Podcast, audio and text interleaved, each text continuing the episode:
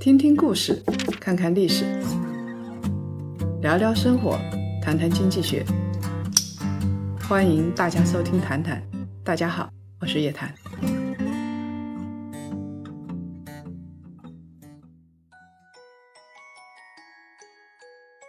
各位檀香，大家周五好，大家圣诞节快乐。圣诞啊，不去接圣诞老人的礼物，呃，不去夜店，然后还能在这儿听谈谈啊，太感谢了！而且我相信这样的人肯定能赚到钱，是吧？对对对，太好学了。那今年全球都是在家里过圣诞的，因为特殊时期嘛，跟咱们春节的时候一样的，哪儿也不能去，难兄难弟。希望明年疫苗出来之后啊，大家可以放飞自我，想去哪儿去哪儿。我们实在是憋坏了。圣诞之夜啊，还是要来给大家说说干货，来说说投资的事情。因为二零二零年快要过去了嘛，全球经济是负增长的啊，只有两个国家经济增速很好，一个当然是我们 中国，另外一个呢，还有咱们的邻居越南。啊，越南今年的出口都疯掉了，美国人已经看不过去了，说你咋回事儿啊？越南的经济就特别好，两个国家正增长，但是呢，从全球来看，多数人的日子啊没有比以前好，再加上呢，全球的主要央行是放水、放水再放水，大家都很担心一件事情，就是我的财富负增长怎么办？所以大家呢，这时候就更加关心理财了，说二零二一年我们到底该干嘛呀？那今天呢，我们在这儿不跟大家说基金，也不跟大家说黄金啊，我们来回到原点好不好？来说一说这个到底应该买什么理财的东西？哎呀，大家一听就是不是要告诉我们六位数代码了是吧？我们不干这个事儿啊。十二月二十二号呢，证监会就召开了专题会议，学习中央经济工作会议精神啊。这个会议挺有意思，它传递出一个非常重要的信号。它新闻上是怎么说的？你给我们读一读吧，你声音比较好听。十二月二十二日，证监会党委召开专题会议，学习中央经济工作会议精神。这个会议传递出一个非常重要的精神，着力加强资本市场投资端建设。增强财富管理功能，促进居民储蓄向投资转化，助力扩大内需，推动加强多层次、多支柱养老保险体系与资本市场的衔接，继续大力发展权益类公募基金，推动健全各类专业机构投资者长周期考核机制，进一步加强投资者保护，增强投资者信心。虽然这声音听着还不错，大家也已经听累了啊，不知道他想说的是啥啊？基本上不是人话，那我们来翻译成人话啊，就是这样子。这一段里边它其实是有两个要点。第一个要点呢，什么叫做啊增强财富管理功能，促进居民储蓄向投资转化啊？这个话就很明确，就是大家听出来要点在哪里？就以前大家啊一个劲的存款，存款太多了，所以现在啊我不鼓励你存款了。你要注意啊这个词，它文件里边的用词是很有讲究的。当他说促进的时候，他立马就得干了。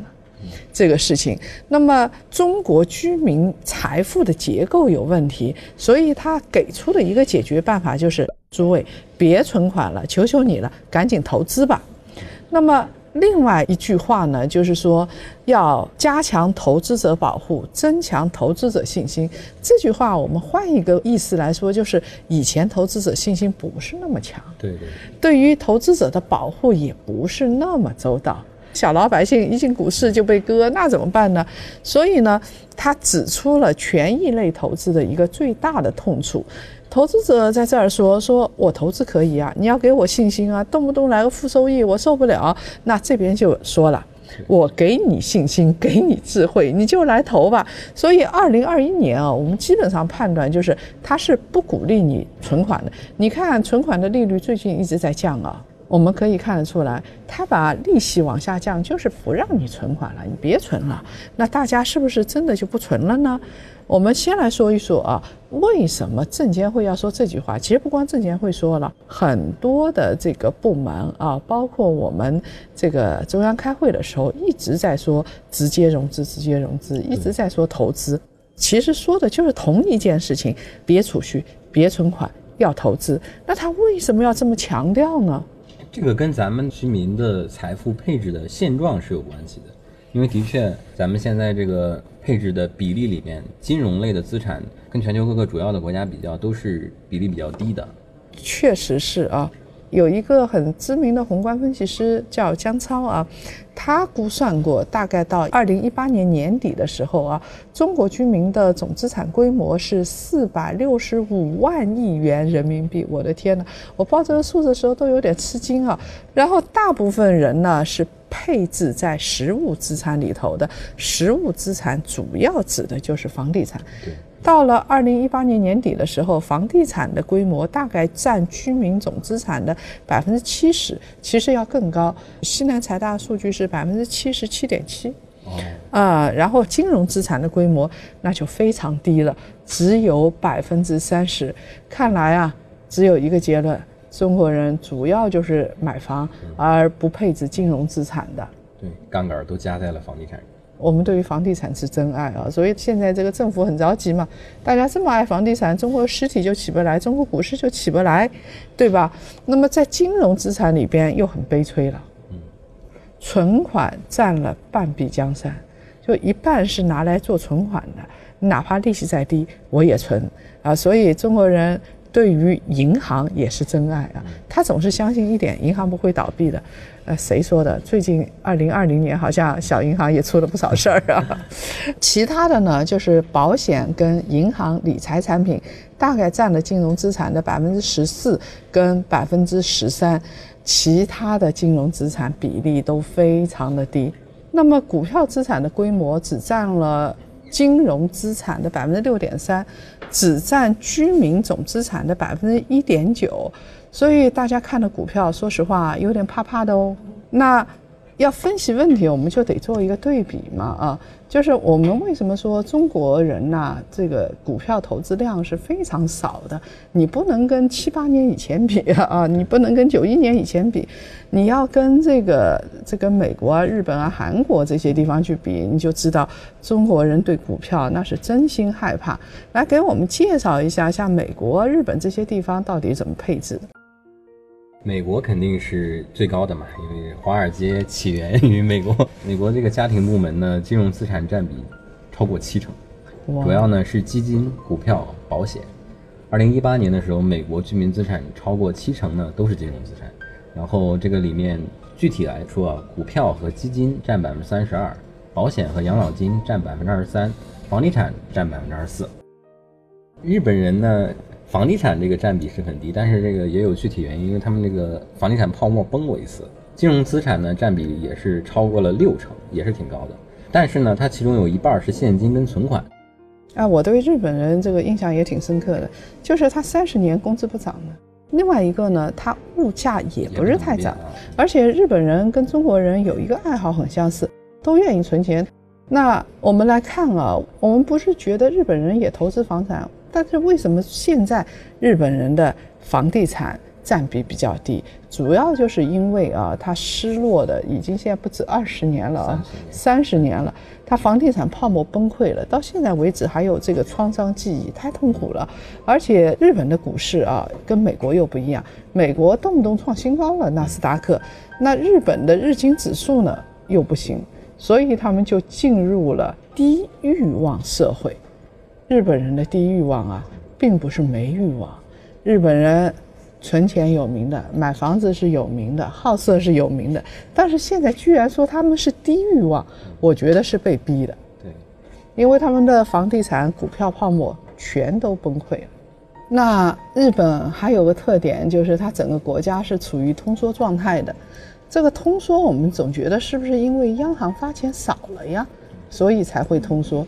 但是日本的负债又那么高，这怎么理解啊？怎么解释啊？日本这个情况比较特殊，其实还是跟老师刚才讲的这个低欲望社会有关系，就是主要是，它这整个社会的企业到个人，大家的心态都没有那么乐观，所以呢，就算政府把这个基准利率降到了零，日本的这个基准利率已经大概有二三十年是接近于零的水平了，所以这个企业跟居民呢不愿意借钱，因为他觉得未来也不会怎么好了。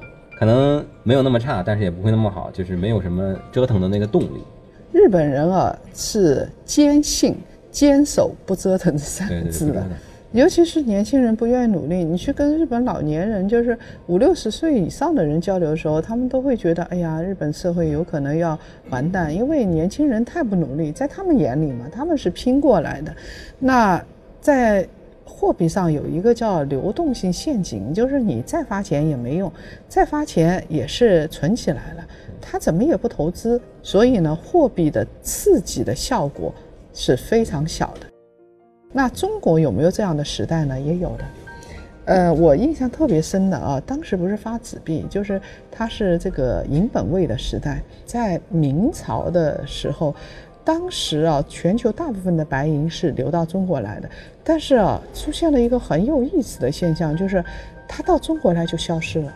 后来他们发现啊，就是当时贫富差距特别厉害，而中国又是一个小农经济社会，所以很多人拿到这个白银之后啊，挖个地窖藏起来了。再说说韩国啊，我们的近邻，韩国人的资产配置是怎么样的呢？哎，韩国人呢，跟我们的确是比较像，房子。房子、房地产啊，韩国总体来说房价是比较高的啊，而且又集中在首尔。首尔的房价我印象中永远是高的，好像都没低过。那么韩国的房价也是上涨，从两千年以来啊，到二零一八年，韩国的房价是翻番的。既然投资的效果这么好，所以韩国人当然就持有房地产了。它的房地产的配置比重啊。大概是四成，所以韩国是这个发达国家里边唯一一个跟中国比较像的国家。非金融的资产比重是高于金融资产的，而且是非金融资产里边房地产是特别显眼的。其实这个中央政策说增配金融资产啊，要扩大投资。然后我们知道，投资有实物投资，还有金融啊，这个理财这一块的投资嘛。不光是证监会在提，呃，最近两年啊，一直都在提。光是强调增加直接融资比例，就强调了将近二十年了。我们中国的金融资产啊，呃，之所以这么低，只有百分之三十不到，主要原因是因为大家投股票跟基金、投保险和养老金的比例是偏低的，这几类资产加起来只占了我们投资的百分之八。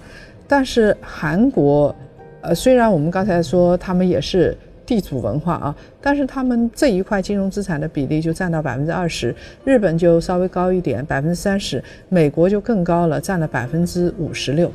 那中国人为什么这么爱房地产啊？不配置股票呢？不配置金融资产呢？中国股市的坑呢，在什么地方呢？我们来看啊，就是以前也说过这个事情，其实。最好的公司啊，现在都跑到美股、港股上市，留给 A 股的创新型公司啊，通常不太好，动不动碰到个乐视啊，或者是暴风回来就这样了。回来之后在 A 股怎么样啊？确实是你短期内赚了大钱了。所以有时候我，我想说的是，我不是说中国人信用不好，我想说的是。中国企业、中国制度太不成熟，所以有时候往往产生这个“橘生淮南则为枳”这种感觉。你想，他暴风在境外时候他不敢啊，嗯，为什么回来就这个样子了呢？乐视同样也是如此啊，我就觉得简直是不可思议。还有呢，我们知道啊，其实我们有一些股票是大白马，像白酒啊，还有家电。家电里边的格力、美的这些业绩爆发啊，都是在最近几年爆发的。在这之前啊，股市是乱炒的，就是隔两三年，嗯，狂炒一波，什么周期类股啊这些东西啊，什么眉飞色舞啊，有色金属啊，周期类很强，然后动不动跟大家说，哎呀，把这个股票引回来，大家可以赚钱了，一定为股民们服务。结果大家看看中石油啊，这个两桶油的事情，确实他把最好的价格留给别人了，哎，回到家他脸一变，像个大老爷们儿。确实是很坑，而且现在他继续坑，他也改不过来了。而且以前啊，我们股市是比较乱的，经常说有黑嘴嘛。但是什么地方都有黑的，你基金业抱团取暖，这个哄抬，我有几只基金，我哄抬一只基金，这是不是黑幕啊？这几年好像整治过，稍微好了一点啊。而且关键问题是我们还引进了一条鲶鱼，就我们内部要改，有时候内部改比较难改。但是呢，你引进一条鲶鱼，我们就得拼命的游，就得活下去。MSCI、富时罗素啊，这些国际资金进来了，或者是在中概股上面，美国人当然我们也很痛恨美国人歧视中国的公司，但是他这么搞一搞，也反过来也让我们想到，哎，中国的企业这么搞恐怕是不行啊，瑞幸这么搞恐怕是不行啊，这就是一个反馈过程嘛。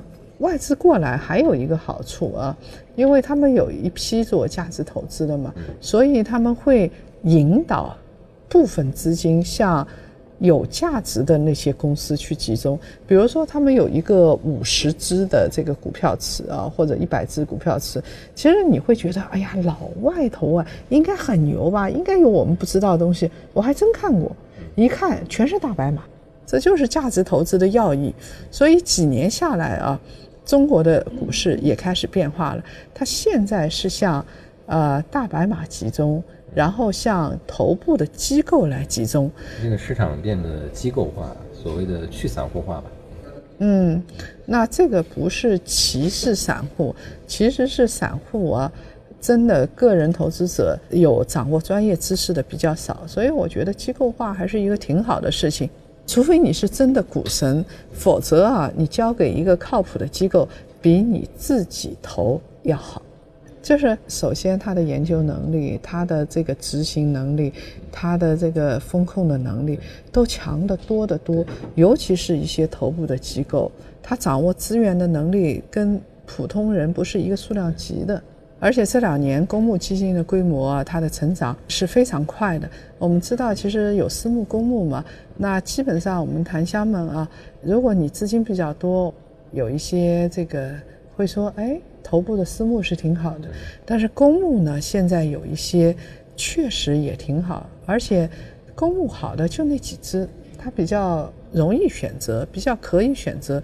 公募规模增长。相当快，总规模现在已经是十八万亿了，呃，其中啊，股票型不多，只有一点六万亿，混合型呢是四点四万亿，货币基金呢那就比较多了。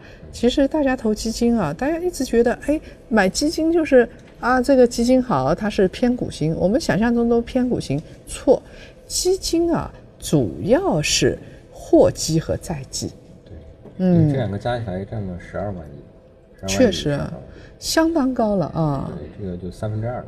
嗯，另外呢，还有一个小小规模的，现在还是测试期，就是一千多亿的 QD。对，这个 QD 呢，它主要买的是国外的股票啊。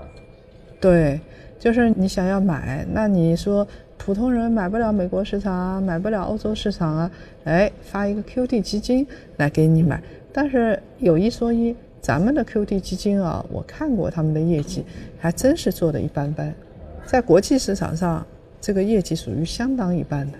然后呢，另外一个呢，现在这个基金在上涨的过程还可以，我觉得中国的基金业还是会挺有发展的，因为它不太快也不太慢。你说弄一个年份，那基金发展特别快，我是很怕听到这样的消息的，说什么孩子去买基金了，说什么和尚去买基金了。然后是这个秒光了，一百亿根本抢不到。我听到这样的消息的时候，我就觉得很可怕，因为绝大部分情况下，投资的收益是为少数人预备的。对。那最近大家对于这些机构也有一些抱怨，这对于机构的抱怨，我印象比较深的是两点：第一是机构散户化。你说我们散户追涨杀跌，你机构不也在追涨杀跌吗？啊，对不对？确实。嗯。然后第二个呢，就是机构抱团取暖，呃，大家互相帮衬、互相扶持，就推出了一些头部的基金。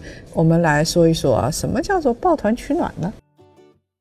呃，其实这个从结果来看呢，就是这些投资机构的持仓重合度特别高，就是他们买的股票呢，都是大家熟悉的这个龙头白马。嗯。抱团取暖其实确实是一个现象，但是每一只基金它如果是真的做得好的话，它都会有自己的特色的。我们在这个分析基金的时候发现，哎，有的基金它就是对于某一个行业理解特别透彻，那有的基金它就是那个特别的稳健。就不同的基金它会不一样，有的基金是狼性特别重，狼性特别强，你每个。月每个礼拜你的收益是多少，然后怎么换人，清清楚楚的。所以呢，大家要看到啊，除了这个吐槽抱怨之外，也要真正的了解头部的好的机构，它还是有一些共性的。我们把这些共性掌握好啊，这个其实有一些股市的二八定律、期货市场的二八定律、股权市场二八定律，它是合理的。也就是说。不要说二八定律，我觉得二八定律都太乐观了，在我眼里是一九定律。一九派啊，嗯，就是真正的头部的赚钱的，就那百分之十，其实还是能够找到头部。有时候啊。我们说它五年是头部了，哎，在接下来还是头部吗？就这些市场上五年以上的好的基金经理也就这么几个，那你跟着他就完了。很多人就觉得啊，我就是能够这个自己做出来，我就是能够找到不一样的东西。其实啊，我们要跟着大概率走，而且中国的上市公司啊，基本上也是一九定律，就百分之九十的公司是可以不用看的。他们有几个特点啊？第一就是你会发现他事儿特别多，然后呢特别容易追热点，一会儿网红了他去并购一公司，一会儿怎么了他去搞一搞，甚至来来回回的换名字，而且做的事情都挺奇葩。还有呢就是他的业绩啊，经常你有琢磨不透的地方。上市的时候往往是他最美的时候，就当你揭开盖头那一瞬间，生米煮成熟饭的时候，你发现你上当了。然后再也回不来了，而且还有跟我们退市制度有关。以前退市制度，它两三年要洗一次大澡嘛，嗯，这种情况也很多。我记得我们看上市公司的时候，我当时还特别的看一个项目，就是关联交易。关联交易呢是怎么样呢？你在国内子公司那些倒还算，很多你是在国外鸟不拉屎的地儿，或者你根本不知道的地方，它有一关联公司，交易额还特别大。对这种事情。监管都很难去求证，很难。别说个人投资者，嗯，那我就说有一家高科技企业，以前也是大白马股，后来被质疑，就是因为在国外有这样的一家公司，啊，是不是缅甸？你就根本搞不清楚它是怎么回事儿，对吧？那么，所以它上市就到了它的财务的瓶颈期。很多公司上市之后，它的业绩就一路下滑，好一点的就止步不前，差一点的就开始大幅变脸，变到你怀疑人生为止。上市之后呢，呃，少数公司啊，它会蜕变的，大部分蜕变的并不怎么好。有少部分的人，他会经过几年的调整啊，他缓过劲儿来了。再加上天时地利人和，管理团队又很好，公司项目又很好，它会迎来第二春。这一类企业是什么企业呢？这一类当然就是最后这个行业走到最后这个成熟阶段，优胜劣汰留下来的这个行业的龙头。所以我们看到大白马、大蓝筹都是这么干的，不是说他们没有震荡期，而是震荡了之后，他们闯过了震荡期，成为了大白马。那你想，最早的时候，格力也是同样如此，哪是什么大白马，对吧？这些公司现在相对来说，像中国充分竞争的行业，家电也好，白酒也好，这些行业，呃，它的头部就比较集中了。我们再说像医疗领域啊，我一直在说这个医疗的连锁领域，它的头部也是比较集中的。药店，哎，像药店啊，什么眼科啊这些。它相对来说还是集中的，所以啊，我们看到那它是一九定律，这百分之十的公司就比较固定，那很多又是大基金，它对于那个投资是有要求的，它自然而然的就去报这些大白马，就会看到很多基金在报同样的公司，所以 A 股抱团的股票，我们也看到它是有特色的啊，机构抱团的股票，第一，中石油它报不了。报不动，工商银行、中国银行它也不报，它报不动啊，块头太大了，再报也没有意义。那么它报过一些龙头企业，尤其在突飞猛进的成长期，那些龙头企业它报过，家电报过。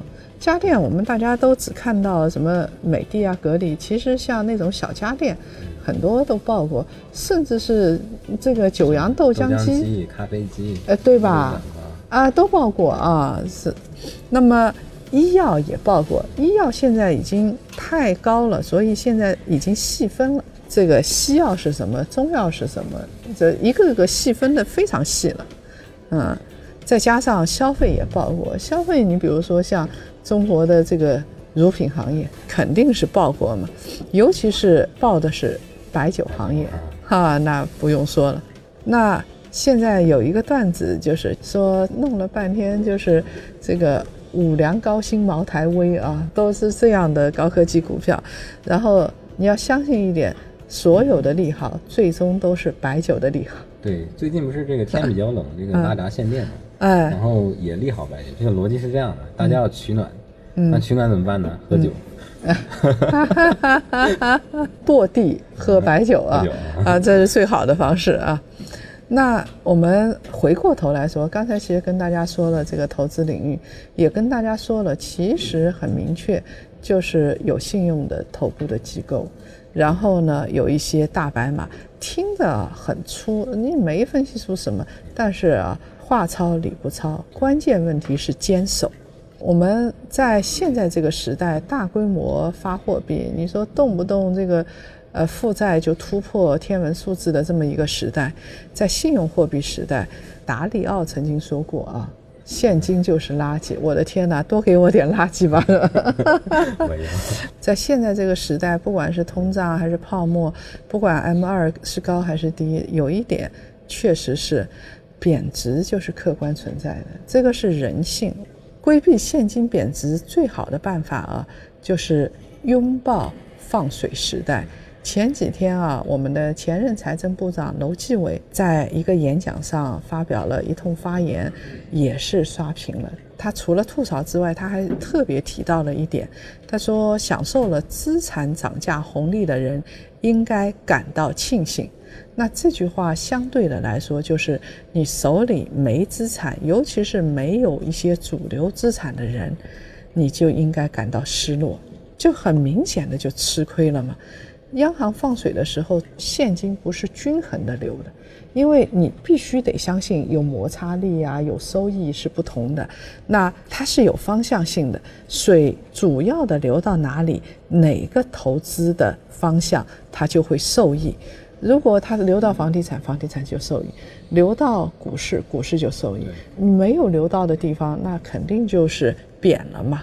所以你要让自己的资产啊过过水。就是要让自己变成海绵吸吸水。我们既然解决不了通胀，我们就要拥抱通胀。对，就是没有办法的办法。嗯，我们说着这个话的时候满含悲凉啊，但你一定得这么干，要不然自己的生活就过不好了。那我们看啊，证监会说了要这个投资，对吧？从储蓄转向投资。其实我们的前任财政部长楼继伟说的话也是同一个意思。如果通胀是不可避免的，那就拥抱通胀，不要让大家的财富差距越来越大。所以啊，跟不跟，怎么怎么跟，怎么做投资啊？呃，那就是看个人选择了。我们已经说了半天了，我们不能强迫，每个人都有自己的选择权，我们尊重每个人的选择权。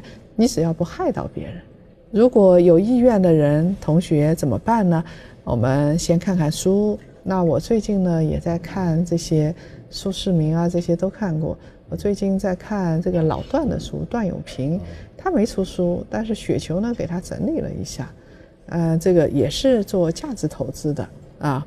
然后，如果呢，大家想要自己做的话，说，哎，我不要跟基金，我不要跟机构，我要自己做也行。那你怎么办呢？你就买两次房，选几个基金，啊，然后选几只股票，做成一个配置。你看你自己赚钱了没有？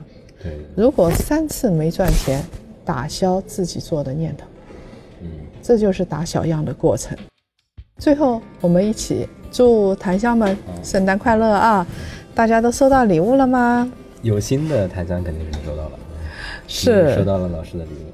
而且是二零二一年的大礼物啊！在接下来的话呢，一月二十号我们在衢州会做一年一坛浙江衢州啊，期待到时候跟大家线下见面啊！好的，大家咱们下期见，再见。